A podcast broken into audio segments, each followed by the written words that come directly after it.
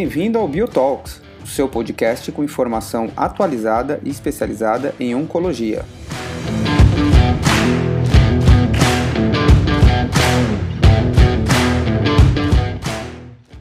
Olá a todos, meu nome é Andrei Soares, oncologista do time da Bio.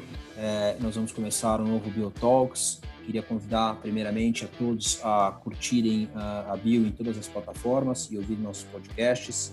E hoje vai ser um prazer enorme, o nosso assunto é bastante interessante. A gente vai falar um pouquinho sobre fertilidade e câncer.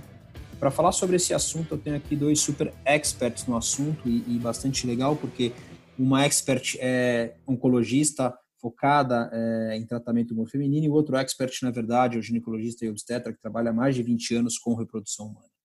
Então, eu queria convidar uh, e apresentar para vocês a doutora Vivian Vasconcelos, que é médica oncologista com foco em tumores femininos, atuando no CAISM, na Unicamp, é, e do Grupo Sonho em Campinas. E também temos o Dr. Alfonso Massaguer, que é ginecologista e obstetra e diretor da Clínica Mãe Engravida, e como eu falei para vocês, trabalha aí há 20 anos com reprodução humana. É, tudo bem, gente? Obrigado por vocês terem aceitado aí o desafio, viu? Boa noite. Andrei, muito obrigada pelo, pelo convite e obrigada a todos por nos ouvirem. Espero que seja uma conversa muito interessante entre nós três aqui, um bate-papo que, que acrescente bastante. Olá a todos, Andrei, obrigado pelo convite, é uma honra estar aqui com vocês. Eu acho que a gente vai ter uma conversa muito bacana. É, eu só escuto falar coisas boas do Andrei e da Vivian, são super especialistas na oncologia e eu acho que essa integração que a gente vai fazer aqui entre reprodução e oncologia, eu acho que é muito importante e vai ser muito útil para todo mundo que se interessar por ela. Legal, gente. Bom, para a gente começar aqui o bate-papo, é, é, bastante importante a gente levantar aqui, a Viu podia falar para a gente um pouquinho quais são os, os pacientes é, e quais são os tumores mais importantes que a gente tem que tomar cuidado aí nos pacientes que estão em idade fértil, na verdade, e, o que, que, pode levar a impacto uh, de infertilidade para esses, esses, pacientes? Né? É o tratamento, é, o que, que pode levar esses pacientes, na verdade, a ficarem inférteis? É, Andrei, bom, então um dos principais tumores que nos vem à cabeça quando a gente pensa em perda de fertilidade, com certeza é o câncer de mama, né? é o câncer mais frequente nas mulheres no mundo inteiro, embora seja uma doença mais prevalente nas mulheres idosas do que nas mulheres jovens, é, ele não é infrequente em mulheres jovens, o Alfonso está aqui não me deixa negar que essa questão do desejo de gravidez tem se tornado é uma meta que as mulheres têm, têm pensado cada vez mais tarde em suas vidas, né? Nós costumávamos engravidar mais cedo, estamos engravidando cada vez mais tarde, eu sou uma prova disso, né? Que sou médica oncologista, tenho 37 anos e tentei engravidar um pouquinho mais tarde na minha vida e também precisei do auxílio de um profissional é, que também trabalha com fertilidade como o Alfonso. Então, essa, essa conversa me, me pega bem fundo também, o que é interessante. É, é, então, é, câncer de mama, é, pode, desculpa, pode, pode comentar. André. Não, não, não, siga, siga, Vidia. É que seria o primeiro, o primeiro tumor que me vem à cabeça nessa que traz impacto, né, na fertilidade da mulher, o câncer de mama. É, não é o único. Nós temos o câncer de ovário, o câncer de colo uterino, no qual é, o impacto na fertilidade é direto e muito grande, mas em volume de pacientes, com certeza o câncer de mama é o primeiro. E existem dois mecanismos pelo qual o câncer de mama prejudica as mulheres na, na aquisição de gravidez. É, e o primeiro deles é a quimioterapia, porque a quimioterapia, né, com drogas citotóxicas, é capaz de ferir os ovários, né, então de, de causar uma infertilidade por citotoxicidade direta é, nos ovários. Então, com certeza, para as mulheres, o câncer de mama é o primeiro que, que me vem à cabeça, e para os homens é o tumor de testículo. Em idade fértil, seriam esses os dois primeiros diagnósticos é, que eu gostaria de comentar. É, você lembrou bem do, do testículo nos homens, né, e esses, esses, tumores principalmente em mulheres, e bastante importante a gente colocar aqui que as causas, né, como você disse, a quimioterapia citotóxica e muitas vezes também o procedimento cirúrgico, né, eventualmente a gente vai discutir um pouquinho sobre isso, né, qual é o impacto do, do, do tratamento cirúrgico e o que a gente pode fazer para minimizar esses riscos. Ah, Afonso, quando a gente avalia só a parte aqui é, não oncológica necessariamente, quais são as principais causas de infertilidade em homem e mulher? Né? Você tem tua dificuldade, não, não na oncologia, quer dizer, que eu acho que talvez seja um pouco maior do seu movimento no dia a dia, sem dúvida, né? Aquele casal que chega com dificuldade de, de, de ter filhos. Quais são as principais causas? É, primeiro, eu vou só complementar um pouquinho o que a Vivian falou, que eu acho que é, é claro que a parte da agressão de quimioterapia, de radioterapia e de cirurgia são muito importantes, mas eu acho que o exemplo da Vivian e até o meu também, que também tive que recorrer a métodos de reprodução humana, o, o meu filho é fertilização in vitro, é, lembrar que todos esses tratamentos eles implicam em uma espera, tá? E como as pessoas cada vez elas têm filho mais tarde, também lembrar que além de toda agressão que pode ter da quimioterapia, da radioterapia e de uma cirurgia, né? Essa cirurgia não necessariamente precisa ser para um câncer, pode ser uma endometriose, por exemplo. Além disso, tem a espera. A espera porque durante o tratamento de um câncer, muitas não vão estar liberadas para engravidar, tá? E também vale ressaltar que as taxas de sucesso, a fertilidade da mulher cai muito com a idade. Então, muitas vezes o que você tem que pensar é que muitas mulheres elas já entram em um tratamento de câncer, em uma agressão de cirurgia, quimioterapia, elas já entram com uma carga ovariana reduzida. E isso associado ao tratamento vai complicar uh, muito mais a situação dela. Então, é, até para ilustrar e já emendando na tua pergunta de causas de infertilidade, a idade é uma causa muito importante, porque as pessoas desconhecem que a orientação para qualquer mulher é que ela tenha toda a sua prole até os 35 anos. Então, uma mulher que esteja tentando engravidar por seis meses e que não tenha engravidado, essa mulher já deve automaticamente, depois de seis meses, buscar uma investigação. Por quê? Porque ela não pode perder mais tempo. E e, e, o, e, o, que é mais bárbaro e que, é, e que as pessoas desconhecem é que após os 40 anos, a taxa de gravidez, mesmo com fertilização in vitro, cai brutalmente a um nível menor que 20% após os 40 anos e menor que 2, 3% após os 44 anos. Então, a idade é algo muito importante. Com a idade, a gente perde taxa de gravidez, a gente aumenta muito a taxa de abortamento, a gente aumenta muito a taxa de malformação, tá? E aí, complementando, para não ficar muito longa a, a, minha, a minha fala aqui, as causas de infertilidade na mulher: endometriose, alteração nas trompas por, por infecções, por exemplo, é, miomas, é, alteração de ovulação, como ovário policístico, alterações hormonais. É, e no caso do homem, a principal causa é idiopática. É claro que você tem relações com genéticas, cromossômicas, alterações de hormonais, mas ainda a principal causa no homem é uma alteração do espermograma, que causa uma alteração de quantidade de sêmen, ou de motilidade, ou de morfologia, e essa causa ela, ela não, não é muito bem definida. Muitas vezes a, a, essa, esse homem que tem alteração faz um ultrassom e acha uma varicocele, e colocam aquilo como sendo a causa. Pode, às vezes, sim contribuir, mas muitas vezes é só um achado de exame. Então, estou tentando resumir a segunda parte, mas para complementar a primeira.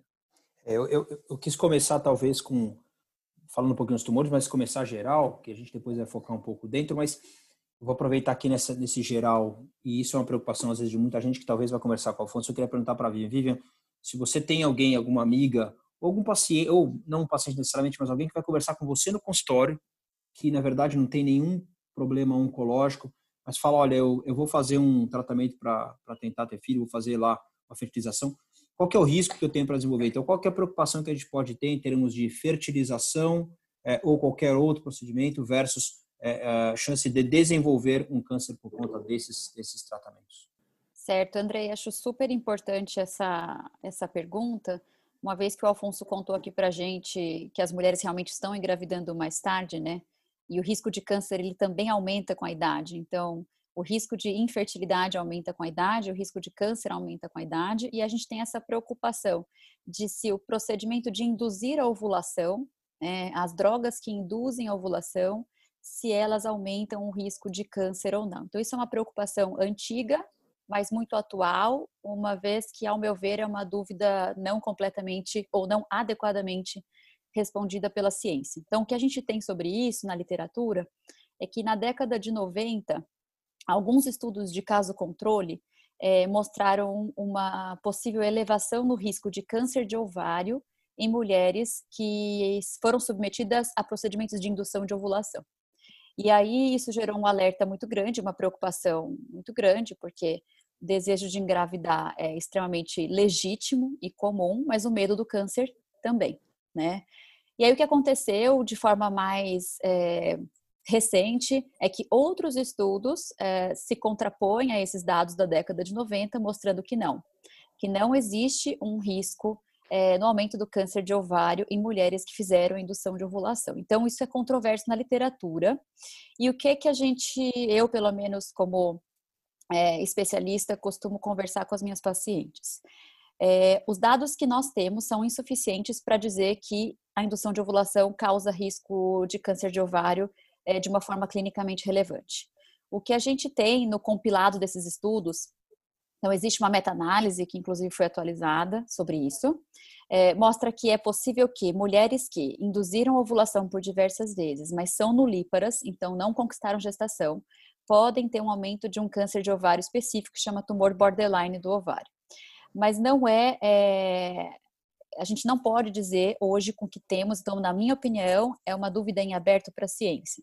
Os problemas desses estudos, né, os estudos que tentaram comprovar essa relação, é, são vários. Então, existem problemas metodológicos de tamanho de amostra, é, de população heterogênea. Você tem, por exemplo, paciente ali dentro que tem mutação de BRCA e que ninguém sabe. A mutação de BRCA sabidamente aumenta a chance de câncer de ovário, por si só. Uh, o follow-up dos estudos é inadequado, porque sabemos também que o câncer de ovário é uma doença mais prevalente na mulher idosa. Então, o follow-up na maioria deles não é adequado, fora que o uso das drogas indutoras de ovulação foi extremamente heterogêneo. Então, você tem estudo que usa inibidor de aromatase, mas a grande maioria que usa é, modificador do, eh, do receptor de estrogênio, né? O clomifeno ou semelhantes. Então, a princípio é isso, na minha opinião, é uma dúvida extremamente pertinente é, o, o, uso de FIV tem aumentado muito né, nos últimos anos, marcadamente na última década, e deve aumentar mais ainda, já que a população tem engravidado mais tarde. Então, do que a gente tem até hoje, não é possível afirmar que esse risco realmente seja aumentado clinicamente do ponto de vista clínico, né, significativamente do ponto de vista clínico.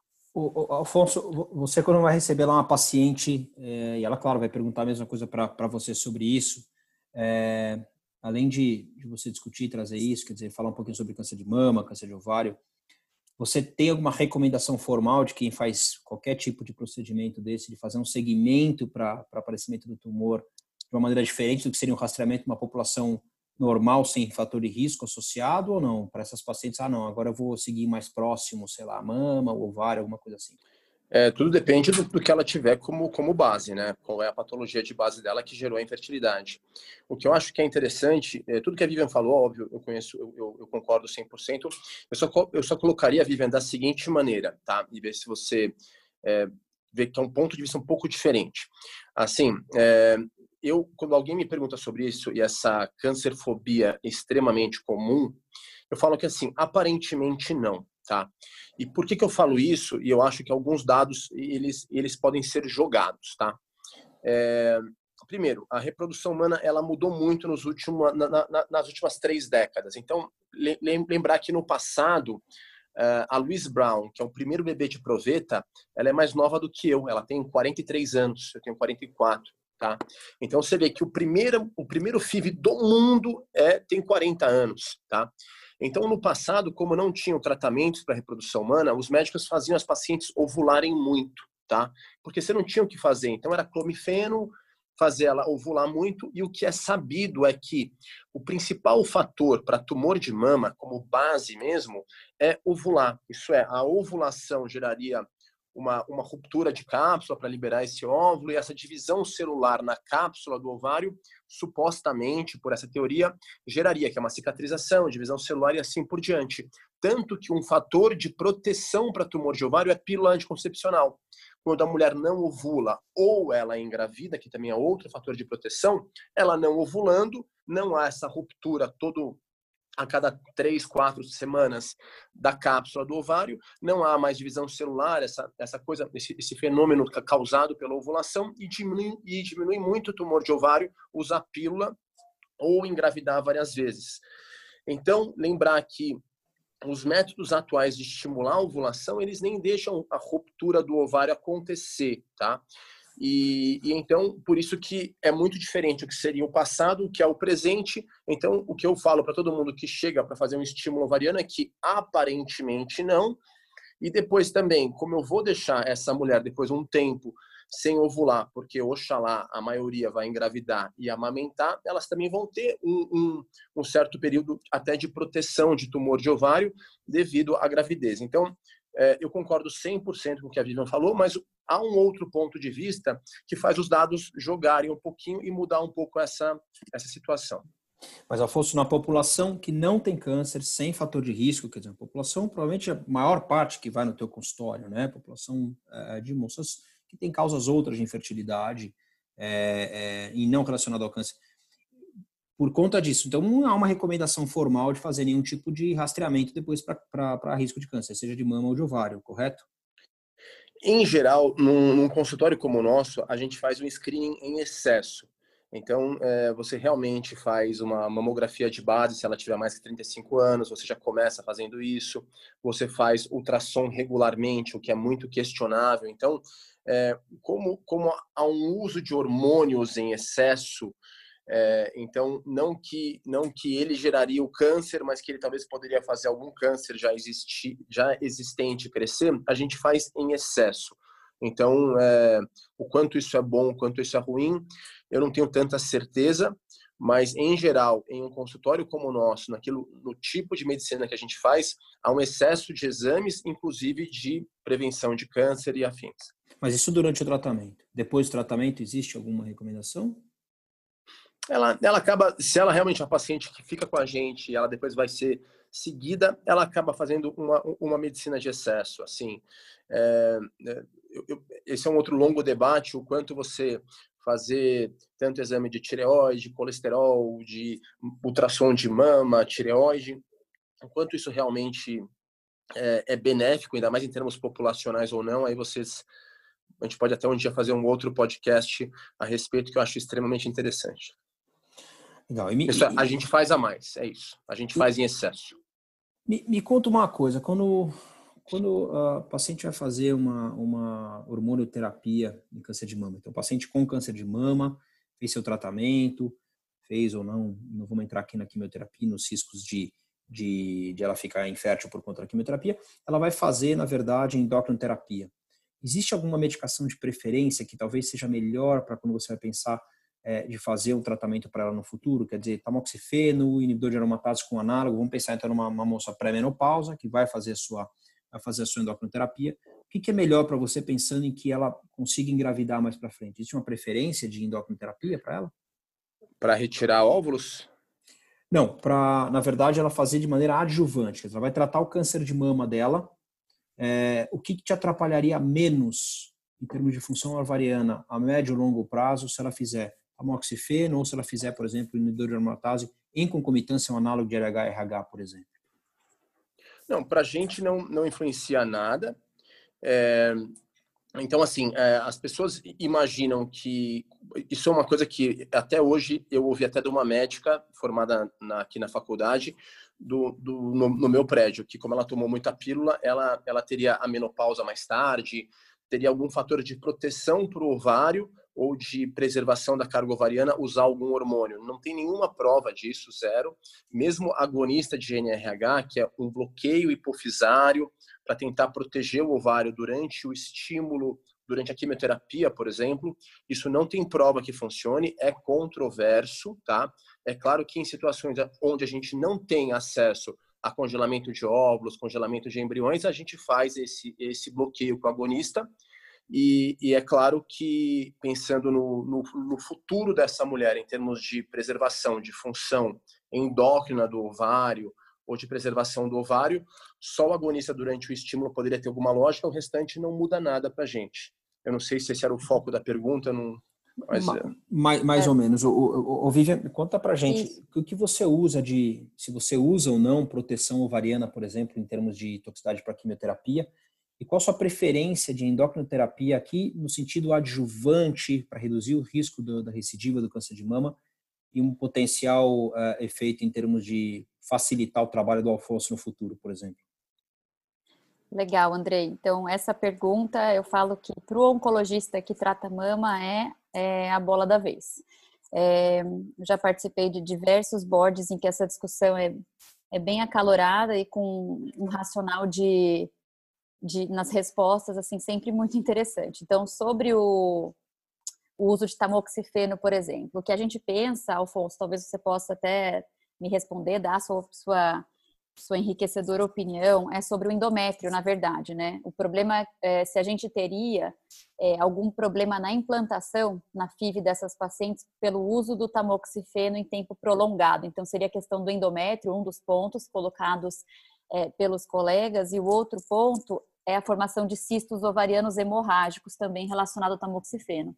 Então, principalmente com o tamoxifeno, são esses dois pontos é, que nos deixam aí é, pensativos no quanto isso pode interferir na aquisição de gravidez depois da transição né, dos embriões, por conta do padrão do endométrio poder estar tá modificado é, pelo tamoxifeno, né, que é um modulador seletivo do receptor de estrogênio e é agonista no endométrio, e por conta da formação dos cistos hemorrágicos. É, com relação ao inibidor de aromatase, a gente teria menor interferência no endométrio, né? Então, é, é uma pergunta difícil porque na literatura, até onde vai meu conhecimento, a gente não tem uma preferência clara, né? Então, para as pacientes que sabidamente vão para a FIV depois da endocrinoterapia, e aí o tempo, inclusive, para que a gente pense nessa gravidez, acho que é o tópico da nossa própria pergunta, que talvez eu dividiria, eu falei que essa pergunta é a bola da vez, eu acho que eu dividiria esse tópico com o próximo, que é qual é o momento adequado para elas engravidarem. Então, essas são nossas colocações. Na literatura, até onde atinge meu conhecimento, a gente não tem uma preferência clara entre inibidor de aromatase e agonista versus o tamoxifeno, mas a preocupação é essa que eu coloquei. Então, em algumas pacientes, a gente tem preferido usar o inibidor de aromatase é, com agonista, não só por esse motivo, mas porque nós temos é, publicações bem conhecidas, né, mais marcadamente pelo estudo teste soft de que para as pacientes jovens e que têm alto risco de recidiva, o uso do inibidor de aromatase com supressão ovariana, ele é superior na redução de risco de recorrência quando comparado ao tamoxifeno. Então essa tem sido a escolha mais habitual, mas mais por conta da questão oncológica, né? não por conta da questão do, da fertilidade. Muda para você, Afonso? Você, você sim, acha sim, que... sim, sim. É, vamos lá. É, acho que são vários pontos. Assim, o primeiro ponto é o ponto do cisto hemorrágico, tá? O, o que se vê e o que se viu muito na evolução da medicina é cisto hemorrágico é uma ele, ele, ele gera problemas se houver iatrogenia na, na sequência. Ele, ele obviamente pode ser tido como iatrogenia, mas assim, se a, a imensa maioria dos cistos hemorrágicos eles desaparecem sozinhos é, a gente pega várias pacientes com cisto hemorrágico, eu nunca operei um na vida, mas nem na residência no HC eu operei um cisto hemorrágico. Cisto hemorrágico você trata com uma, uma conduta expectante, com medicação, e a imensa maioria você vai resolver sozinho. O que a gente vê e cansou de ver no passado eram cistos hemorrágicos operados e mulheres com baixa carga ovariana devido a ele, e, e no geral não, não tem uma grande influência. Com relação a, a, ao tamoxifeno, além disso, com relação à parte do endométrio, o que também tem muito e que cada vez tem mais estudo e que a gente vê é, por exemplo, é paciente com é, amenorreia, por exemplo. E, e, o, e, o, que complica a vida dessa paciente é ela ficar em amenorreia durante muito tempo. É, aí sim atrofia o útero, aí assim atrofia o endométrio, e aí você tem todo um tempo de preparação para esse útero para ele voltar ao tamanho normal, para esse endométrio voltar à sua funcionalidade, para ele ele funcionar. A minha própria esposa é isso, ela tem uma menorreia é, hipo-hipo, né?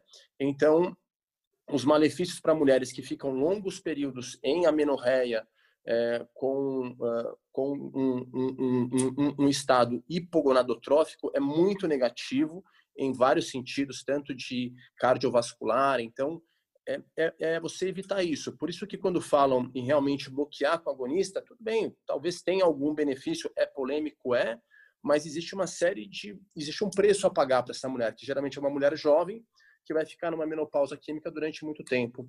É, inibidor de aromatase, a gente usa hoje praticamente em todos os tratamentos de reprodução humana, é, o, o, o, que pega nele ainda é que ele é um uso off-label, não é aprovado pelo FDA, isso é o que pega um pouco, mas o mundo usa, os grandes centros do mundo usam, eles evitam altos índices hormonais no nosso tratamento, e o que a gente vê também, quem usa em longo prazo pode ficar com uma atrofia uterina, endometrial, e é mais nesse sentido. Então, é, eu não, não é uma situação do uso de vocês de tudo isso que me preocupa, como quando até quando, quando o André falou nesse sentido que depois, se você realmente depois que passar o tratamento, ela for liberada, é, você você conseguir fazer esse útero funcionar um pouco antes dela tentar engravidar, isso ajuda muito esse útero se nutrir, esse essa musculatura uterina voltar ao normal e esse endométrio voltar a funcionar. O, o Vivian, me responde, talvez a gente perdeu aqui, não vai ficar claro para muita gente estar tá ouvindo, talvez no meio de muita informação extremamente interessante. Vamos ser talvez até rápido para a gente evoluir um pouco o nosso tá. papo. Eu tenho muita pergunta ainda para a gente fazer aqui. Você usa algum tipo de proteção ovariana, tipo análogo, para quimioterapia em câncer de mama em todos os cenários? A gente sabe do estudo nas pacientes triplo negativo. Eu acho que isso foi fácil só por conta do tempo que as pacientes precisaram fazer depois para engravidar. Então, a primeira pergunta é: vamos falar, usa, quando usa e quando não usa, como você usa.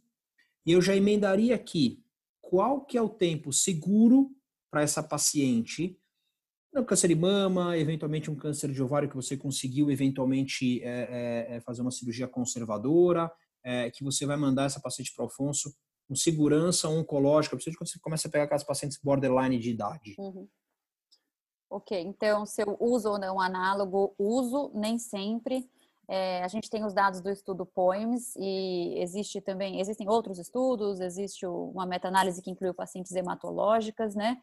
É, mas como o Alfonso disse, é, permanece sim como um ponto controverso. Porém, minha, no meu entendimento, é, para as pacientes é, que têm é, dificuldade em congelar, é, seja óvulo ou embrião, dificuldade de fazer FIV, é uma alternativa. Porém, eu sempre converso com a paciente de que o uso do análogo ele não é uma técnica de preservação de fertilidade é, adequada e segura. Ele garante que as pacientes tenham mais chance de retomar as menstruações.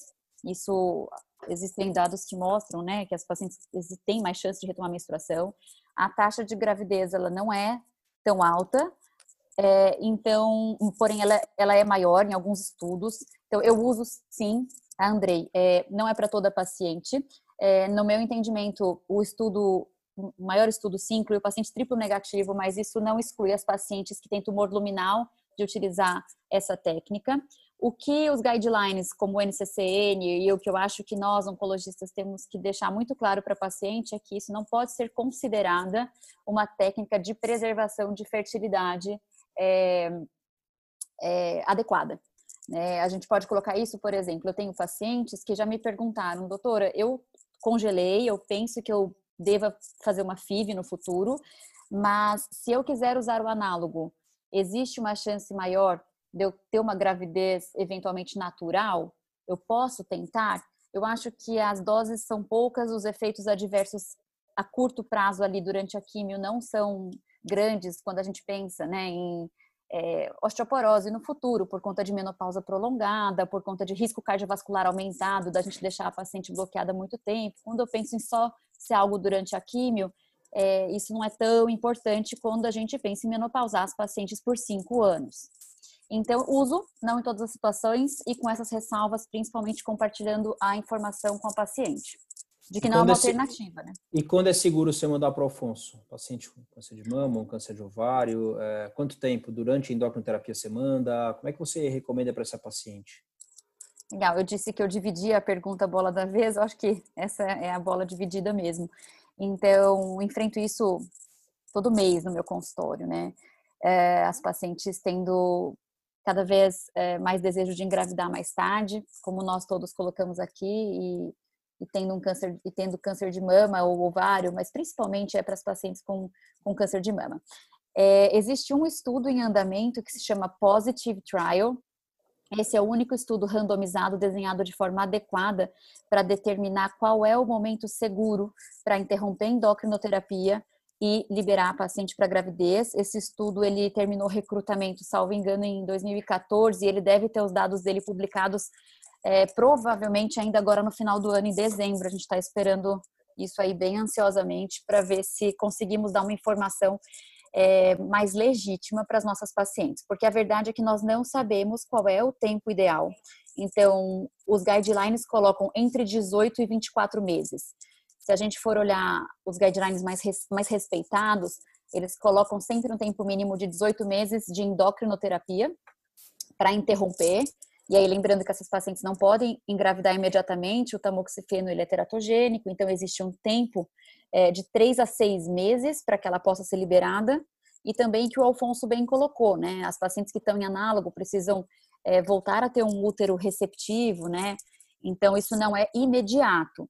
Então, de guideline internacional fica 18 a 24 meses, mas com a ressalva muito importante de ninguém estudou isso adequadamente, ninguém sabe o momento seguro, se são seis meses, se são 12, se são 40 meses. Então, esse estudo, Positive Trial, o que ele fez foi randomizar pacientes que têm desejo de gravidez, e então, intencionalmente, todas elas é, declararam desejo de gravidez, e elas foram colocadas randomicamente em grupos separados uh, e estão interrompendo a endocrinoterapia, já fizeram isso, né? Interromperam a endocrinoterapia em tempos é, diversos para que a gente possa responder. Mas o tempo mínimo em que a endocrinoterapia foi parada, né, foi suspensa, foi 18 meses, Andrei. Então, até agora o que eu tenho respondido para as minhas pacientes é que 18 meses é um tempo razoável, uh, que a evidência para essa indicação não é boa e que a maior evidência está por surgir.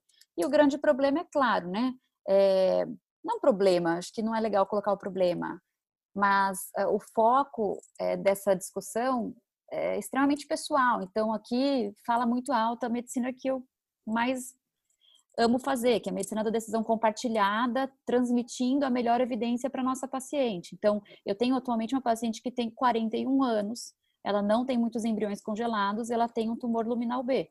Ela vai fazer dois anos de endocrinoterapia para parar fazendo análogo para esperar seis meses para engravidar, é, é, um pouco complicado. Então, talvez para essa paciente a gente tenha que individualizar. Então, eu acho que é uma coisa bem bonita da nossa profissão isso, né? Essa discussão de conseguir individualizar, entender o desejo da paciente, colocar para ela quais são os riscos de recidiva dela, o quanto cada tipo de endocrinoterapia ajuda e, e ser aí um facilitador dessa decisão compartilhada.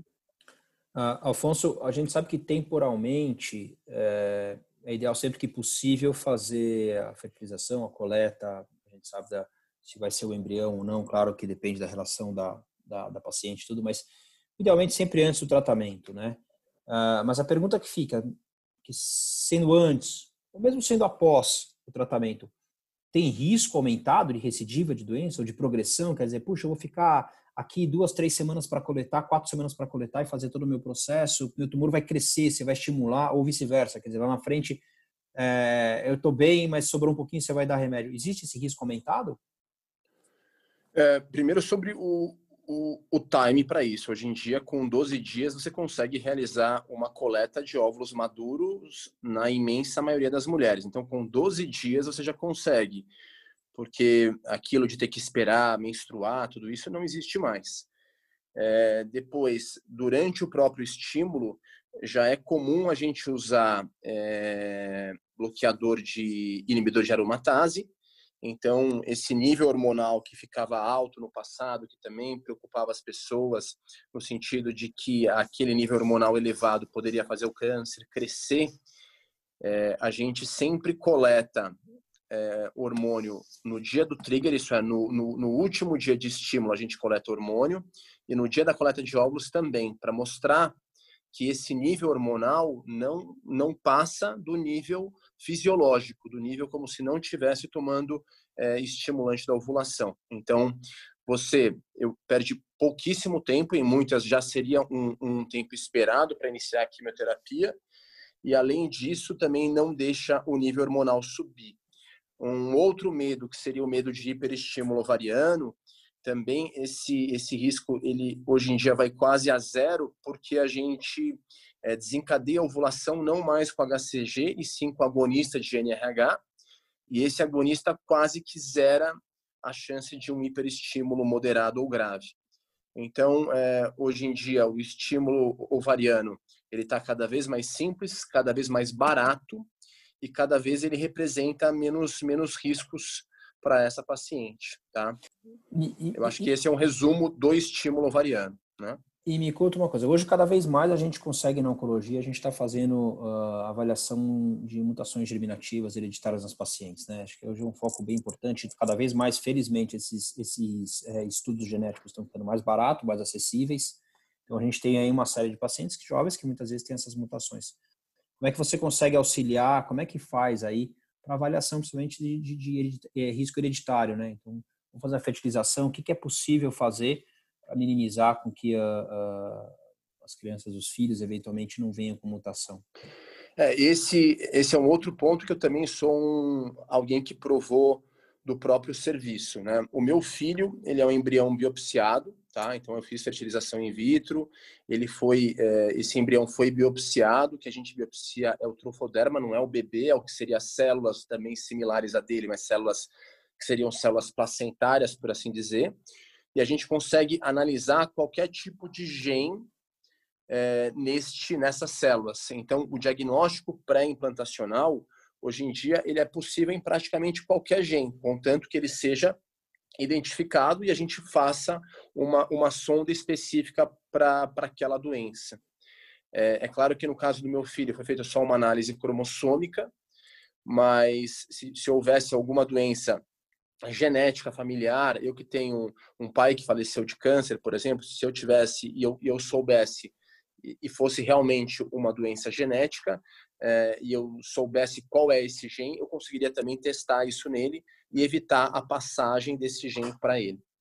Legal, então a gente consegue testar, põe a sonda, vê lá se tem uma mutação de BRCA, TP53 ou qualquer outra, eventualmente evita a implantação desse desse, é, desse embrião. Desse, é uma... Né? Legal. Uh, Vivian, fala para a gente aqui, é, nós estamos correndo, o tempo não, não para, está muito divertido.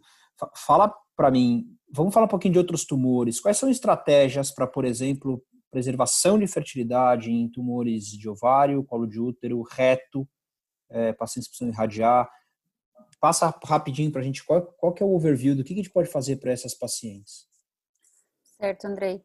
É, eu sei que a gente está com tempo corrido, mas eu tinha uma, uma pergunta aqui. Não, vamos, então vai para a pergunta, depois você vai para a pergunta, depois você vai para esse ponto que eu falei, não, claro. Para não perder o, o, o, fio aí da mutação, né, BRCA, TP53. É só uma pergunta que eu tenho assim, é possível então fazer a sonda, é possível biopsiar, mas é uma pergunta que como paciente eu já tive, né, como paciente de, de, de clínica de de fertilidade e eu tenho com as minhas pacientes, é, vejo das minhas pacientes, é o fato de biopsiar, né? É, diminui a chance desse embrião vingar, né? Diminui a chance dela engravidar porque esse embrião foi biopsiado, então machuca o embrião, né? Falando de um, de um ponto de vista mais simples. E a outra questão é se o embrião for mosaico, né? Se a gente biopsiar e for um mosaico, eu posso biopsiar e mesmo assim ter um TP53? É, com relação a tudo que é um procedimento no embrião, é claro que você pode ter uma pequena redução, mas essa, essa redução é muito pequena. Então, um embrião biopsiado tem um potencial de implantação, um potencial de virar um bebê maior do que o um embrião não biopsiado. Tudo é um jogo é, é, estatístico, né? Assim, assim como quando a gente fala assim, qual a nossa fonte para afirmar tal coisa, é um, tudo é um jogo estatístico. Então, é claro que você pode perder um pouquinho, tem chance de machucar esse embrião e perder ele? Tem essa chance é muito pequena e se for um serviço que faz muito isso, é, os embriologistas têm muita habilidade, tá? Da mesma maneira, congelar o embrião já é quase um procedimento de rotina em muitas clínicas, porque quando você congela o embrião, você prepara o endométrio melhor para receber aquele embrião. Então, isso acaba também diminuindo alguns riscos, alguns riscos obstétricos. Então, há alguns benefícios também em congelar o embrião, que é o tempo que você vai ter essa análise dele com mais, uh, com mais objetividade, com mais uh, especificidade. É, com relação ao mosaico, é, ainda bem que o mosaico não é algo comum, tá? Mosaico é algo extremamente delicado e difícil. Ninguém tem a resposta do mosaico, tá?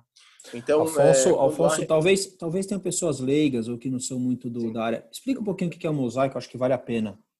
O, o, mosaico é quando você tem células é, diferentes na análise. Isso é, você pode ter células normais e você pode ter células alteradas.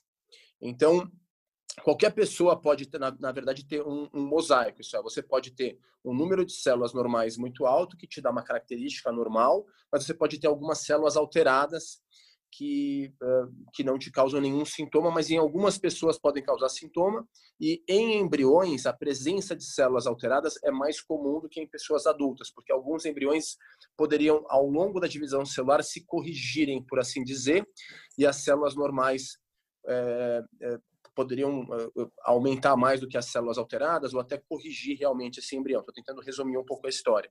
Então, o mosaico é algo chato mesmo quando ele aparece na biópsia. Em geral, a decisão nossa é de não transferir, porque é, ainda tem poucos nascimentos normais, é, realmente podem ter algumas uh, situações muito chatas no, no, mosaico, além da taxa de implantação ser baixa, a taxa de abortamento ser alta, e tem relações com doenças como restrição de crescimento e complicações obstétricas e malformações. Então, quando tem um mosaico, a decisão é de não continuar, ainda bem que ele não é comum, mas realmente esse é um, esse é um pepino quando você faz uma biópsia, poder ter um resultado de mosaico. Viviane, tuas, tuas perguntas foram muito legais, inclusive, ainda bem que a gente Legal. voltou nelas. Mas, é, então agora você, Bom, você seu né? tempo. Você precisa, você precisa ser mais resumida. Não, não, Vamos lá. Mas tranquilo, com relação a então a outras técnicas aí para preservar a fertilidade em paciente com tumor de colo uterino ou reto, por exemplo, o que se faz é a oforopexia, é a, a proposta é a oforopexia. Então, é, para quem estiver ouvindo e não é médico, é nada mais do que levantar os ovários de forma cirúrgica para que ele saia do campo de radioterapia, seja para o tumor de colo uterino ou para o tumor de reto. É, é mais um ponto cinza na literatura, porque a gente sabe que é possível levantar o ovário e o ovário migrar novamente, né? O Alfonso acho que pode comentar também, mas para a gente resumir, basicamente é, seria isso: a oforopexia, que é o levantamento do ovário. Para tumor de colo uterino, é, se não é uma doença, claro, localmente avançada, para tumor inicial, é, existem estudos em andamento mostrando a segurança de traquelectomia, então a retirada só do colo uterino, seguida de oforopexia, né, o levantamento do ovário, e o tratamento definitivo é aplicado na pelve com radioterapia, e, e isso tentaria preservar o ovário da, da, da, radioterapia. De forma bem breve, seria isso. Eu vou, eu vou encerrar com a última pergunta com a Vivian também. É, eu acho uma pergunta super delicada, inclusive, né? Porque a gente vive isso no dia a dia. Vivian, como é que a gente faz com um paciente metastático que eventualmente deseja ter filho? Como é que a gente lida com uma situação bastante complicada com esses pacientes no dia a dia? Como é que você lidar com isso? Sim, é extremamente delicado mesmo, Andrei. Para ser bem sincera, todas as vezes em que isso aconteceu na minha trajetória, a gravidez aconteceu de forma é, não planejada, né, não intencional nas pacientes com doença metastática. Eu já vivi isso algumas vezes, de ter que ajustar tratamento, mas a gravidez acontecer numa paciente com doença metastática de forma não intencional. Porém, é, essa, eu acredito que esse seu apontamento vai se tornar cada vez mais frequente, porque graças a Deus a, a, é, a medicina tem evoluído e a oncologia tem evoluído, talvez seja a área do conhecimento que mais cresça, né? A gente tem visto isso aí é, nas últimas análises, e a gente vê pacientes com câncer metastático que eventualmente estão até curadas, potencialmente curadas ou curados, né? É, e nós nem sabemos se essas pessoas estão curadas. Então, para pegar um exemplo aqui da minha área, se a gente olhar para as pacientes do estudo Cleópatra, que é o estudo de pertuzumab e trastuzumab em primeira linha para paciente com câncer de mama metastático HER2 positivo, você tem 40% dessas pacientes vivas em 8 anos com linhas sequenciais, mas a gente tem 15 ou 18%, salvo engano, de pacientes que estão há oito anos é, sem doença ou com doença em primeira linha. Então, elas nunca mais trocaram tratamento, estão há oito anos tratando. Então, a gente não sabe se elas estão curadas e, eventualmente, elas começam a ter desejo de engravidar, porque a vida vai seguindo o seu curso. O grande problema que eu colocaria é os tratamentos que estão mantendo essas pacientes bem e estão mantendo essas pacientes vivas, em geral, não são, não são tratamentos compatíveis com uma boa gestação ou com fertilidade. Então, a exemplo do HER2, do que eu estava dando eh, o exemplo, nessas 15% de pacientes que estão aí vivas e muito bem há oito anos sem trocar tratamento nenhum, em que o desejo de gravidez deve estar acontecendo para muitas delas, elas usam terapia anti-HER que causa oligoâmino severo.